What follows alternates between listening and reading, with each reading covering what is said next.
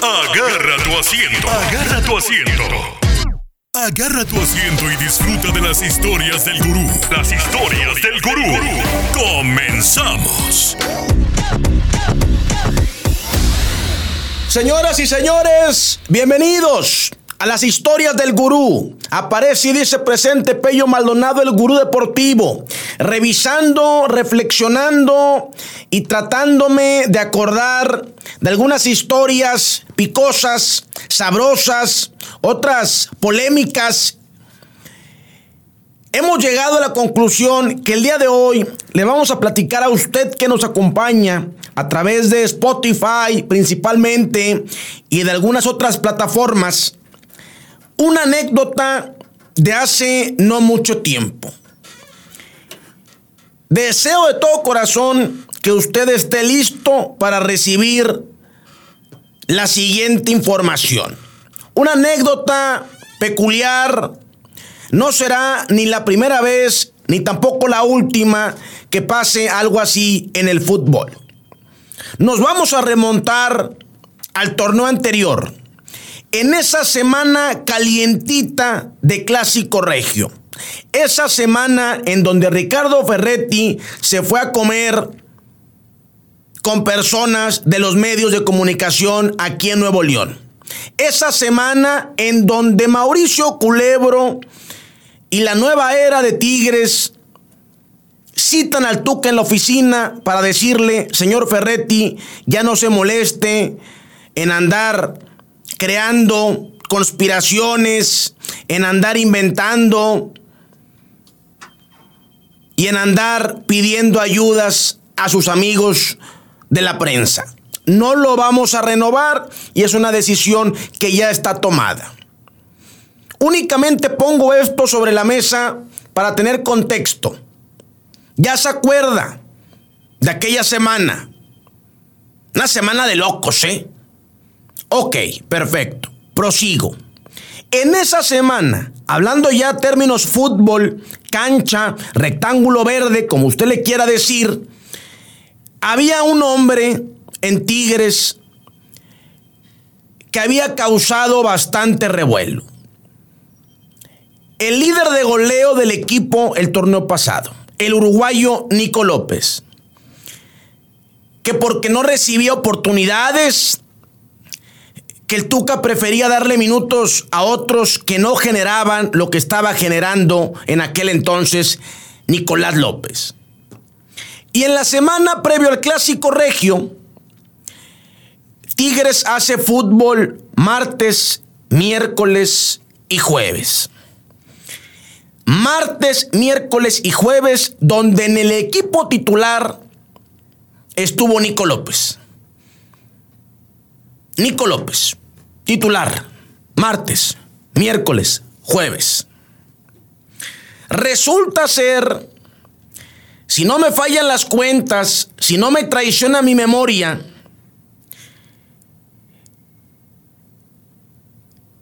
la plática final de la directiva con Ricardo Ferretti fue el jueves en la noche.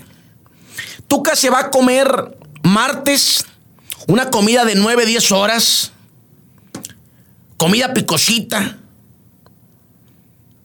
comida que según tengo entendido hasta lágrimas hubo. El miércoles sale la información de que si se va el Tuca, se van con él Gignac, Nahuel, Carioca, Pizarro, el Volcán, la universidad, todos. Ya nada más faltó que también pusieran al gurú que se iba. Cosa que en su momento aclaramos. A lo que voy es, jueves en la noche le dicen al Tuca Ferretti no te vamos a renovar. Viernes a primera hora revienta la noticia. Se termina el ciclo de Ricardo Ferretti. Sábado, hotel de concentración. Mauricio Culebro encabezando a la nueva directiva de Tigres, les comunica a los futbolistas la decisión que habían tomado de no renovar al Tuca. Ricardo Ferretti con una cara de muy pocos amigos. nunca volteó a ver a Culebro, tampoco volteó a ver al ingeniero. Y cuando se termina la plática, porque es Culebro quien les dice a los futbolistas, ya no lo vamos a renovar, porque fíjese usted, Tuca Ferretti no quiso ser el encargado de dar la noticia al grupo. Tuca dijo, órale, enojado por supuesto, ya lo decidieron, no me van a renovar. A ver quién es el bueno que se atreve a comunicarle esto al grupo. Y Culebro no tuvo ningún problema.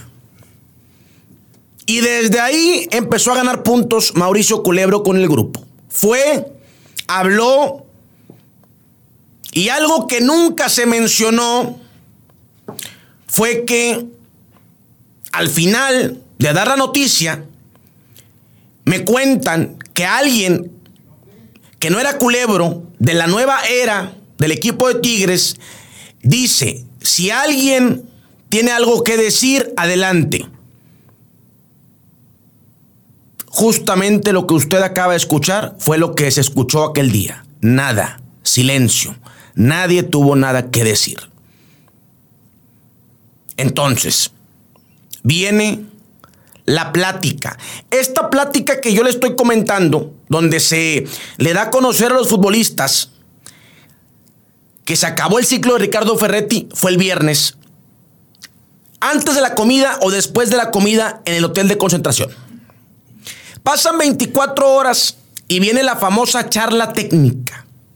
¿Qué pasaba en las charlas técnicas de Ricardo Ferretti? Obviamente todos sentaditos para escuchar el cuadro, la alineación titular con la cual iba a saltar Tigres cada partido. Oh sorpresa, big surprise, o sea, gran sorpresa. No aparece Nico López como titular. No aparece Nico López como titular. Cuando había entrenado martes, miércoles y jueves como titular.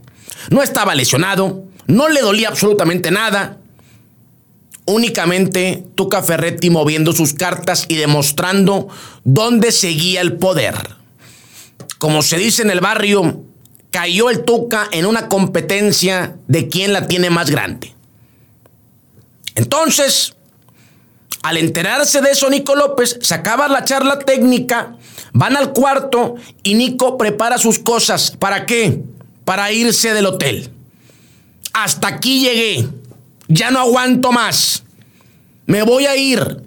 Afortunadamente, Nico López fue controlado por varios compañeros y miembros del equipo de Tigres, que hablaron con él, que le dijeron, aguántate, aguántate, ya es lo último, te acaban de avisar que ya se va. Es lo que quiere, que te vayas tú para que se haga más ruido y que al final las secretarias, el cuartel de secretarias y amigos del Tuca en la prensa le manden toda la presión y todos los golpes a la directiva. ¿Por qué? Porque se va Nico y entonces, ¿quién tiene la culpa de que en esa semana todo haya sido de locos? ¿A quién se le ocurre decirle al Tuca que no lo van a renovar en la semana del clásico? ¿Y sabe qué? Si usted piensa así, tiene toda la razón. Y ya somos dos. Y somos muchos más. El problema fue que el Tuca sí lo buscó. El Tuca sí lo quiso. El Tuca no tiene ni un pelo de tonto. Es muy astuto y así la buscó vender. Hago ruido en la semana del clásico, me van a tener que renovar. No se van a atrever a decirme que no en la semana del clásico. Le salió mal a la jugada a Ricardo Ferretti. Y entonces Nico López ya abajo, en el lobby, a punto de irse, decide hacer una llamada con un directivo del equipo de Tigres. Importante. No, ese no. Uno más importante. Tampoco ese. Más importante. Para decirle, ya no aguanto, me voy a ir. Ya estuvo bueno. Esto que me acaban de hacer es una mafufada. Lo estoy traduciendo porque cuido mi lenguaje aquí. entre esa llamada donde le dicen, dale calmado, te está provocando, es lo que quiere, no lo hagas, ya se va. Y algunos compañeros detuvieron a Nico López prácticamente en la puerta, prácticamente en la puerta. Y fíjese cómo es la vida y cómo es el fútbol. Decidieron que para mí fue lo mejor. Y Nico López debe de estar muy agradecido, porque yo puedo entender que Nico haya estado frustrado, enojado, molesto, que se lo llevaba y se lo cargaba el payaso. Pero si se iba, iba a cometer un error. Afortunadamente, núcleo cercano a Nico López, miembros del equipo de Tigres, lo detuvieron. ¿Y qué sucedió horas después?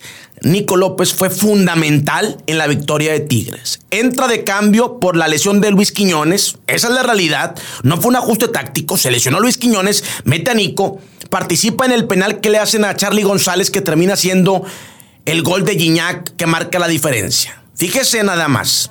Futbolista que estuvo a punto de irse aquel sábado del hotel de concentración del equipo de Tigres. Ahí quedó. ¿Le gustó? Qué bueno. Me da gusto a mí. Ahora sí, me paso a retirar. Que tenga una gran noche, gran tarde, buen día, donde quiera que esté. Sepa usted que lo llevo en mi corazón. El gurú está, gurú se va. No sin antes dejarles el cariñoso, tradicional y cada vez más reconocido. Medio abrazo. Esto fue. Esto fue. Las historias del gurú. Las historias del gurú. Gracias por escucharnos.